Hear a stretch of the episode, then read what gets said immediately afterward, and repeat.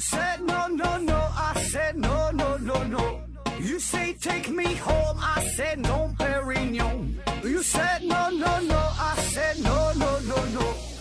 no no no no. no.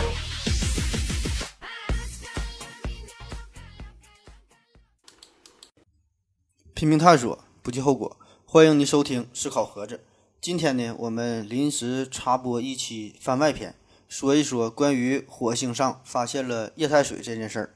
估计大家伙儿啊，昨天晚上或者是今天早晨都已经看到新闻了。呃，就在昨天，这个美国科学杂志上刊登了一篇重磅的消息，说呀，在火星上发现了液态水的存在。那这个事儿呢，在科学圈内部倒算不上什么特别大号的新闻，但是对于我们普通百姓，还有我们这些科学爱好者来说呀，这个还是一个挺有趣儿的消息。嗯、也可以呢，让我们对于火星、对于外星人这个探索工作哈，开始浮想联翩。嗯，所以马上也有不少朋友就给我发私信、发微信给我留言，说想了解了解这方面的内容。其实我对这方面倒没有什么特别的关注啊，只是呃看看新闻，了解一下这事儿，也也也就也就拉倒了。毕竟咱们这是一个大公司，整体节目的制作都是有一个严格的流程，都是有一个计划的。但是，一方面因为这个观众留言这个太热情了哈，大伙儿都这么说；另一方面呢，也是由于存在着许多的误解吧。就比如说，总会有一些朋友，呃，就给我留言，就问我呀，说这帮科学家都一根筋呐、这脑子不太灵通。嗯、一说找外星人呢，总想着先到宇宙宇宙中找个行星，然后呢再在行星上找水，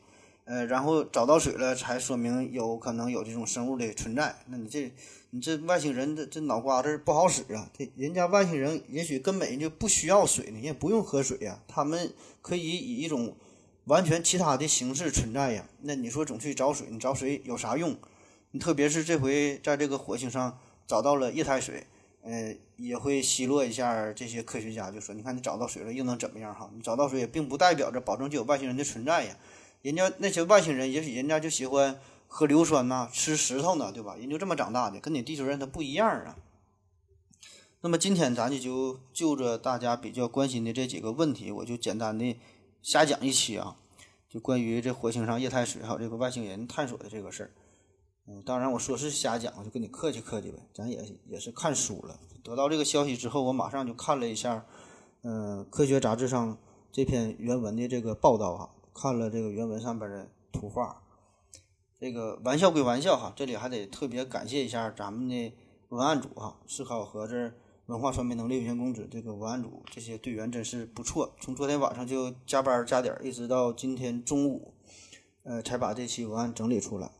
呃，这个月的奖金呢，我保证你们每个人都能达到六位数以上，这就放心吧。我何总是说到做到，这个小数点后面有五位数啊。咱先回顾一下这件事儿哈，大致看一看。嗯、是七月二十五号的一个新发现嘛，是在美国权威学术期刊上，就这个这个《Science》啊，就是科学杂志上。呃，意大利的航天局他们呢是发表了一篇论文，嗯，由罗贝托·奥罗塞领衔的这个团队，经过对火星轨道上的雷达信号进行分析，然后呢，在这个火星的南极附近，呃，大约是一点五公里厚的冰盖下面，发现了宽度达二十公里的这么大的一个地下的蓄水湖。也就是说，在这个冰冷的星球上啊，还真的存在液态的水。这个呢是人类在火星上，呃，发现的第一个液态的湖水。那这里边有几个重点词哈，再说一下。一个是它这个位置，这个位置呢是在火星的南极附近，就相对于地球来说啊，它这位置是在南极附近。呃，而且呢，它是在冰盖的下面。注意啊，并不是咱们想象的、想象中的说发现个湖水就在地面上了，像这个西湖啊、太湖那种，它是在这个冰的下面，这整个冰盖下面，就是你用肉眼看呢是看不着的。嗯、有点类似于咱们地球上这个南极呀、或者说是这个呃格陵兰格陵兰岛哈，这不都是冰吗？这个冰下面有着大量的水体。第二个重点呢，就发现这个水是液态水呀，它不是固态的。因为这个固态水呢就不新鲜了，因为以前我们已经发现了火星上有这个固态的水，就就冰啊。那要说人类对于火星的探索呀，一直呢都是我们呃关于宇宙、关于太空研究的一个重点。很早以前的人们就对火星就充满了幻想，因为这个火星表面上它都是氧化铁嘛，就是咱平时说的这个铁锈啊，所以呢，这个火星远远的看起来它就是红色的，所以叫火星嘛，就像火似的。那同样在欧洲古代也是把这火星，呃，叫做战神嘛，叫马尔斯啊，就象征着战争和流血呀，看起来通红通红的。那就像是明天啊，明天有这个呃火星大冲哈，就是火星。每过一段时间，它就会变得非常的明亮。那对于古代人来说呀，你看起来这就挺吓人的呗，就感觉这就像要发生战争了，或者是灾难哈，跟这些事儿连在一起。所以在古代呢，这个火星就被人们看作是一个灾星啊，就会带来一些厄运。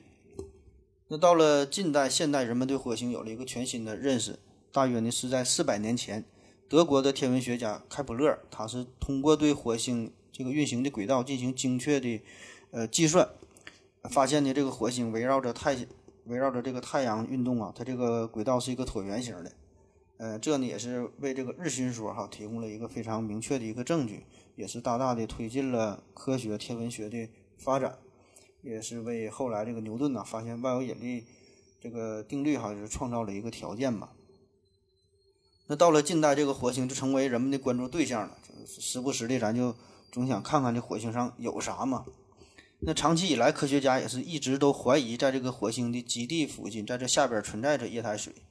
呃，也推测火星表面上有许多的这些沟壑呀，就推测这些沟壑呢，也是曾经有水流冲击所形成的。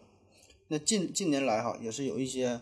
呃间接的证据吧，就表明这个火星上或许是存在着季节性变化的液态水，但是这些大多都是一种推测，始终呢也没有能找到。具有决定性的这个直接的观测的证据，就比如说这个欧美哈都有很多的火星车，现在就在火星表表面上现在那个奔跑呢。还有就是对于火星探测的一些卫星哈都在工作，在这个美国宇航宇航局的支持下吧，这个 SpaceX 啊、波音呐呃等等很多公司一直也是致力于对于火星的探测，甚至说是移民火星的火星的计划。那在所有的这些研究和计划当中，那其中一项很重要的因素哈，有这一条就是说想寻找到火星上火星上的水源的存在呗，特别是这种液态水，因为这个是咱们在移民过程中哈一个重中之重的一个事儿了。就比如说以前这个凤凰号啊，还有这个机遇号火星车都曾经挖到过火星浅层的冰，这个卫星观测呢也表明了在火星表面上有这个冻土层的融化呀、流淌的证据。呃，美国地质调查局呢，也是同样在这个科学上也是发表过呃这个证明哈，有这些文章，就说在这个火星的表面大约三分之一处哈，呃有这个浅层冰，厚度呢大约在一到两米之间。但是以上说的种种这些哈，呃都是有固态水的证据，就是冰的证据，要么呢就是呃对于这个液态水的这些证据哈也是不够充分。那直到这次，这个是意大利的航天局嘛，它带来的这个火星上找到液态水的这个这个成果哈，是一个很直接的一个一个证据，表明了哈，也可以说这是人类对于火星探索的呃迈了一大步。嗯，英国《每日邮报》上边就说，这是一个里程碑式的发现，让外星生命存在的可能性也大大的增加。那咱就说一说哈，这次发现的这个水哈是怎么发现的呢？怎么怎么研究的呢？意大利的这个团队呀，他是从二零一二年开始就研究这个事儿。他们应用的呢是欧盟的火星快车号一个卫星进行探测的。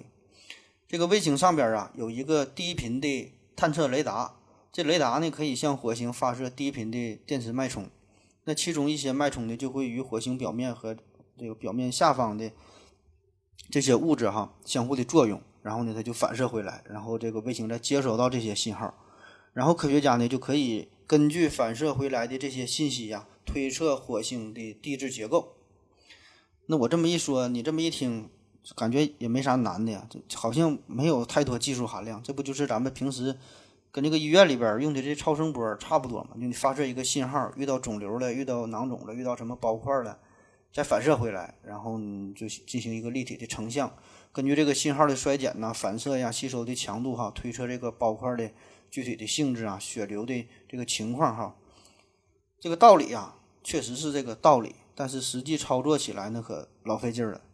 那你想想，这个可是在火星上，这不是在咱们地球上，不是在咱老家这个边儿上哈，不那么容不那么容易弄。而且这个卫星在这个火星上边绕着火星，它是各种飞呀，你想对准一个点，它不太容易啊。这个探测器在特定的极地的地区，它停留的时间呢是非常短暂的，所以呢，这就意味着这些研究人员只能定期的对南极这个地区进行探测。而不能呢长时间的观测这个地方，所以呢，你想研究这个地方，你就需要长时间的呃收集这个数据进行整理才行。所以这个团队也是花了好几年的时间，呃，才清楚的了解到了火星南极地下冰层下方的这个情况。那说到这，有些朋友可能会问了哈，哎，感觉听说以前有个东西不叫同步卫星吗？也叫静止卫星，就是在天上跟着地球一起转的。这这个卫星哈，那这玩意儿对准一个地方就仔细研究呗，不让它转圈呗，就跟地球保持同步。这个地球上确实有同步卫星不假，但是有一个重要的问题哈，就是同步卫星它只能是在赤道的上空，它不能在南北极上边让它静止不动，因为这个有万有引力啊。这个有空咱再详细说这个事儿。所以，对于这个火星的探测也是如此啊。他想探测南极的上空，他只能是等着卫星绕到特殊的这个位置才能进行观测。所以，这个意大利这帮科学家呢，也是等着这个火星快车号这个卫星短暂的经过火星南极上空的时候，才能进行数据的采集。那其实他们就很早就注意到这个事儿了，就是在这个卫星啊途经火星南极的时候，发现这个反射的信号会呈现出一个呃窄小的，但是异常明亮的一个区域。具体是啥呢？当时还不太清楚。反正这个地方呢，就是引起了科学家的注意呗。然后他们就收集了从二零一二年五月到二零一五年十二月这三年多的时间，就是这个火星快车号，呃，二十九次飞越火星南极地区上空的这个雷达观测的这个数据。根据这个雷达的呃得到的结果哈，就制作的这个剖面图啊。最后呢，就证实了，在这个东经一百九十三度、南纬八十一度的这个位置，深度呢大约在冰盖下方大约一点五公里的这个深度，确实呢有一个跨度达二十公里的异常的区域。那为啥说异常啊？它怎么个异常法呢？就是这个雷达剖面图上边出现了一个异常明亮和明显的一个地下反射，而周边的这个反射区域呢，则要少得多、弱得多。这雷达信号的定量分析就表明了，这种明亮的特征具有较高的相对介电常数，呃，是这个数值是大于十五。那么这个数值就是很符合液态材料的性质了。那啥叫相对介电常数？哈，这个是一个相比较专业的名词了，就是介质材料的一个介电性质，或者是呃极化性质的一个物理参数吧。反正具体啥意思你也不用管哈，我也不懂。反正呢，它就是可以把它当做是一种材料本身性质的一个反应吧。那不同的物质、不同的材料，它这种呃相对介电常数那是不一样的。就比如说这个干沙子，干沙子它的这个相对介电常数呢是二点五，大理石的相对介电常数是六点二，花岗石的呢它是八点三，水的相对介电常数呢是十四，乙醇的呢是十六。然后研究人员就根据以上的结果呗，就是分析就得出结论了。这个火星南极下边哈，这个是稳定的液态水。那当然，你可能觉得，就通过这么一个信号哈，这就就判断这下边有液态水，是不是有点太草率了呢？那你也没真正真正看到水，或者是呃灌回来一瓶，看着看到这个水，喝到这个水哈，你只是通过雷达的数据又得出这个数。那有没有可能？它不是液态水，是别的什么东西呢？当然了，这人帮人家这帮科学家也是想到了这种可能性。他们在在这个论文当中呢，也是呃特意分析了这个事儿，就是已经排除了雷达旁边图中这个异常明亮的区域不是液态水，而是其他原因的可能性哈，已经排除了。具体排怎么排除的，反正是比较麻烦了呗。嗯，这些研究人员呢，也是试图哈，就是分析一下呗，看看。这个强烈的这个反射哈，看看是不是嗯有其他的物质的可能可能性呢？比如说这个冰盖上方或者是下方是不是有一层冰冻的二氧化碳呢？也许是其他什么东西造成类似的现象。呃，但是最终哈，他们还是认为就是这种解释或者是其他解释，就是都不如液态水存在更加符合当前的观测。用这个 NASA 火星火星计划办公室首席科学家理查德·佐莱克的话说：“他说我不能百分之百的证明它是水，但是我也想不出除除了液态水之外还能是什么。”这老外他们经常用这种语语气说话哈，对吧？然后他还说：“可能是我缺乏想象力，嗯，也可能是现在的数据还不太足，嗯，但是他也表明了哈，如果有更多的雷达雷达观测的结果。”这个科学家呀，可能得出其他的解释。反正到目前为止吧，咱这个换句话说，也就是在这个火星上发现的这个信号，咱就推测哈，这里边是水的可能性是极大极大的。当然，你也可以说这个壶里边装的可能是酒哈，可能是八二年的拉菲。这种情况呢，倒是也有，科学家呢也是无法反驳，那只是这种可能性特别特别的小了。而且呢，我们也可以类比一下。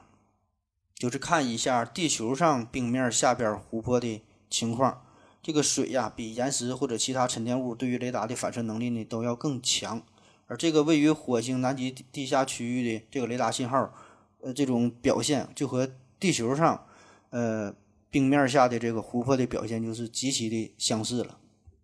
反正不管怎么说吧，这些终究呢还是一些间接的证据，呃，我们。现在就是想直接获取这些水哈，就就把这冰刨开哈，把这个水打回一桶来看一看呗哈。这个事儿现在还是做不到，我们还有很长的路要走。毕竟这个地方它也是太深了哈，冰盖下面一千五百米，一千五百米。那目前我们人类发发射的这些火星探测器还没有足够的能力，嗯，用什么技术哈，用钻头钻呢，还是怎么整哈？你还到达不了这么深的地方。嗯，那下面我们再详细说一说这个湖啊，就是火星上这个水到底是啥样的，能不能喝呢？呃，目前还没法准确的确定这个液态湖的水的呃深度，反正推测吧，说大约有一米深。这个这个湖水，虽然火星上发现这个水啊也是液态水哈，但是它这个温度非常低，这个低到难以想象，这个水的温度是零下六十八摄氏度。你没听错哈，是零下六十八摄氏度的水，那这就有意思了。为啥这么低的温度的水不结成冰呢？因为这个水呀，它不是正经的水呗，它还有一些盐分，这样呢就使得它的熔点变得很低。这是一种以液态形式存在的，呃，类似于淤泥状的一种盐水。用这个意大利的这个团队哈，用他们的。解释的这个话来说，就是可能这个火星的岩石中含有大量的镁盐呐、钙盐呐、钠盐啊等等这些东西，然后就溶解到了水中，这样呢就降低了水的凝固点。就是说起来挺高大上的，其实也不是什么稀奇的事儿哈。咱们在地球上也看过这种情况，就是冬天的时候啊，咱们东北反正都是，呃，一场大雪过后呢，都要在嗯这个公路上边撒一些除雪剂。呃，其实呢，有一种专业的做法，那个叫法哈，这个就是冰盐呐。冰盐常见的冰盐就是冰和这个氯化钠的混合物哈，其实就是咸盐水呗。这个冰中啊加入盐的比例不同，这个冰盐混合物的温度也不同。当这个含盐量在百分之二十三点三的时候，可以让它保持在零下二十一摄氏度的时候，这这个盐水啊仍然是以液态的形式存在。有兴趣的朋友自可以自己搁家试一试哈，做个实验。你就是按照这个比例，大约百分之二十三哈，按这按这个比例，你就冲一杯咸盐水，然后你把它放在冰箱里边，就放这个冷冻层里。呃，要是你家冰箱能调的话，你给它调到零下二十度啊，它依然会以一种液态的形式存在，不结冰啊。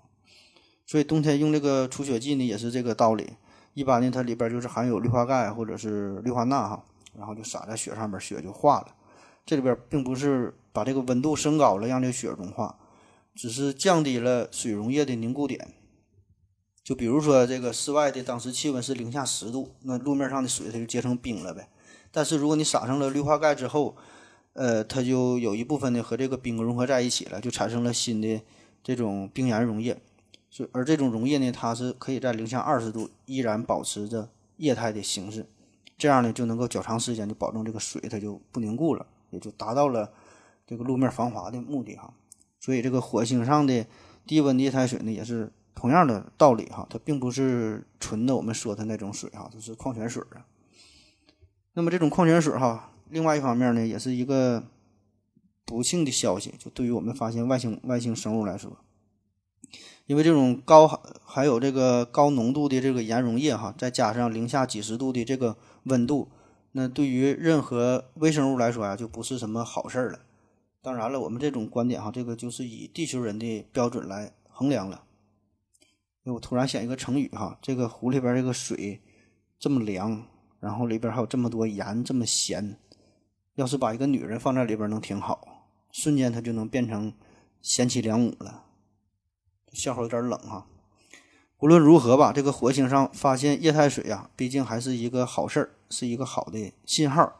这个只是一个开始哈，那接下来这些研究人员、科学家们还得继续研究呗，继续找呗，看看这个其他的冰面下边是否也有液态水，看看这个冰面下边这些湖是不是都连着的，呃，别的地方这个浓度是是多少哈？有更深的地方有没有液态水哈？这地下水位是多少？而且除了南极地区啊，在赤道啊，在一些低纬度的地区会不会有液态水呢？反正总之，这个就是一个发现，这个发现就给我们带来了很大的希望呗。就对于未来的载人航天来说，甚至说星际旅行来说，星际移民来说，也都是一个好事儿哈。起码对于我们地球人来说是个好事儿。就不管能不能找到外星人，这个在别的星球上找到水，对于我们来说就非常方便了。因为你这个水哈，对于我们人人类来说，它不仅是一个宝贵的资源。那如果这些水经过加工哈，我们可以。可以喝哈，很方便。那我们再到火星上就不用再带这么多水了，背这玩意儿还怪沉的。那同时这个水啊也是一个重要的能源，因为最简单的这个水它经过电解之后可以生成氢和氧啊。那不但我们可以这个呼吸用这个氧哈，这个氢和氧这也是很好的一个液体燃料。而这个电解用的这个电哈，只需要有太阳能就行了。所以你看有太阳有水哈。这个就对于我们来说，这个生存就很重要了。而且真的到那一天就能星际移民了，那有钱人就都走了，都搬到火星上了，说不定咱这房价也能降一降了哈，咱们屌丝也能看到一丝买房的希望了。嗯，那说说下面一个事儿，就是为什么科学家非得在宇宙中找水呢？难道他们都是口渴的乌鸦吗？呃，科学家说呀，在这个火星上找到了液态水，这个呢跟咱们地球上的液态水哈，这个性质有很多相似的地方。这个火星上也是存在着一个巨大的地下水库，这呢就意味着它拥有大量的能够容纳微生物啊、外星生命的水。火星上的水呢，这也是生命长期生存生活的一个必要的条件。那每当看到这类信息相似的信息的时候，总会有人不理解啊，就为啥找外星人必须得先找水？这个人家外星人他就不能换个方式生活吗？凭啥你就要求外星人和地球人一样的都离不开水？我估计有有这种想法的人呐，应该不是少数哈。首先，我可以明确的告诉大家，这个科学家呀，他不是傻子哈，科学家都挺尖的，就是你能想到的事情，人家百分之百都已经想到了哈，不是百分之九十九点九，是百分之百啊。你的那点小聪明早已经被人家看透了。问题是哈，如果我们不去找水，那你说我们从什么入手呢？就我们总得找点啥吧。你首先咱们想直接抓到一个带毛喘气的一个活生生的外星人，现在看来是不大不大可能。所以呢，我们就得找一些他们生存的证据呗，找到一些环境呗。那比如说找到他们住的住的房子了，我们可能推测有外星人的存在哈。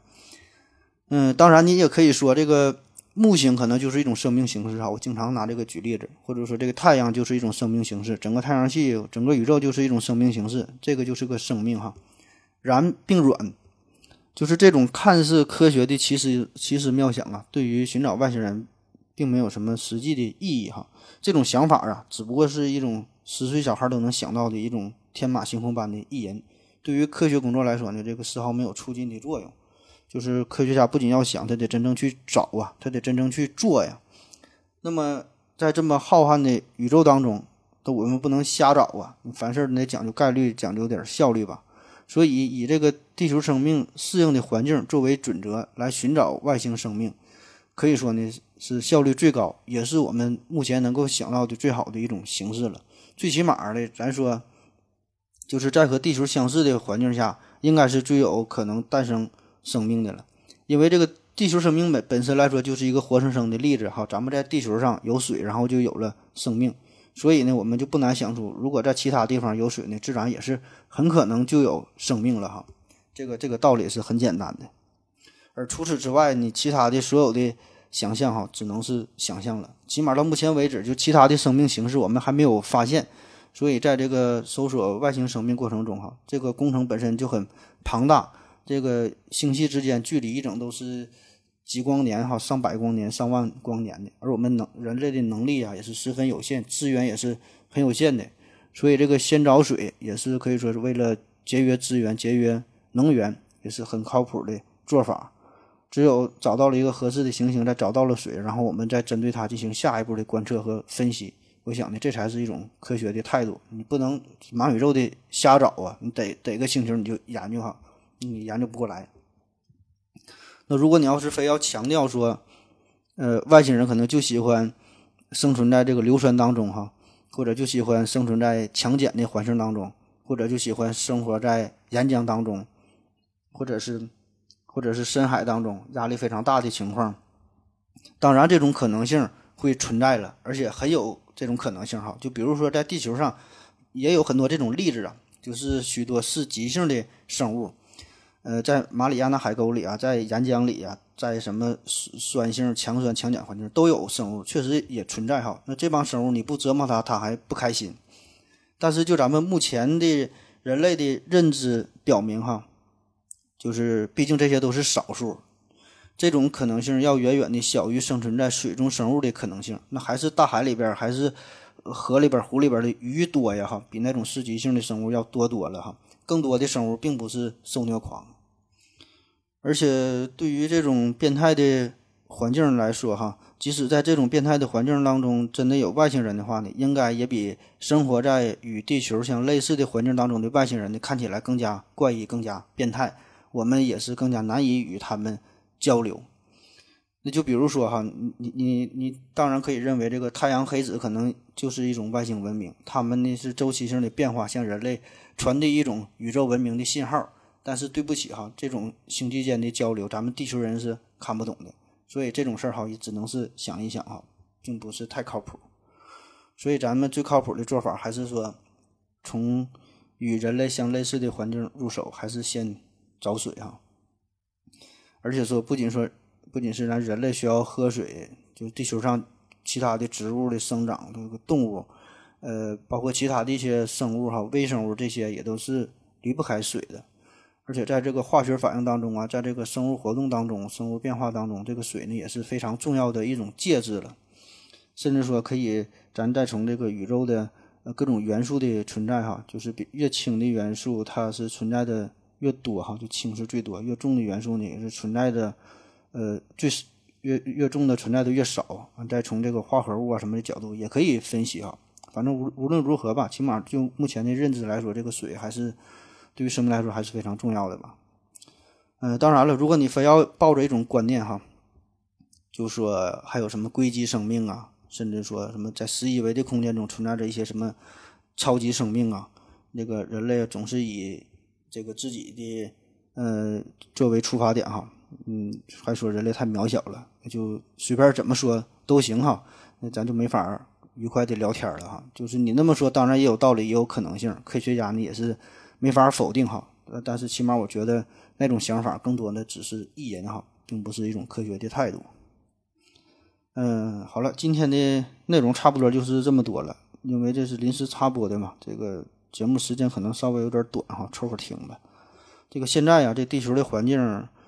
嗯，越来越恶劣哈，人口也是越来越多，资源也是越来越不够用哈，这些问题也是逐渐的凸显出来，所以我们人类也是现在开始越来越担忧这个自己的未来到底是何去何从呢？所以这个星际移民也是人们可能是最后一步不得不不选的一个道路了。而作为离地球，嗯，较近的这个火星哈，也是我们一个很好的备选答案。毕竟说的，在宇宙当中其他那些地方找到的什么地球的大表哥呀、地球二点零版本啊，太远了还不太靠谱。所以现在来说，这个火星还是一个最好的这备选答案了。嗯，在这个火星上找到了液态水哈，也是算是给我们带来了一丝希望吧。嗯，对了，最后还得提醒大家伙一下，这个七月二十七号就是明天呢，有这个火星大冲。大葱哈不是蘸酱吃的大葱，是一种天文的现象，就是地球、火星还有太阳在一条直线上，这火星看起来特别红、特别亮。有兴趣的可以看一看。然后火星大冲完事儿呢，还有这个月食哈，都是一些天文现象，天文爱好者不要错过哈。有兴趣的朋友咱就一起看看。好了，今天的节目基本就是这样了，感谢您的收听，谢谢大家，再见。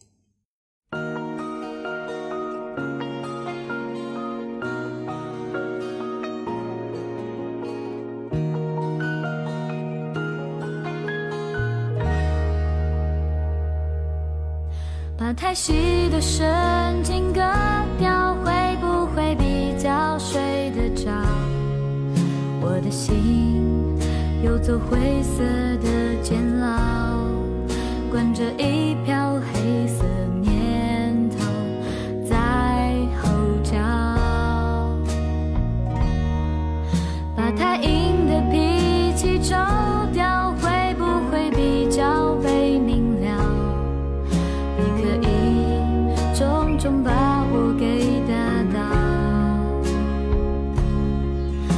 是想都别想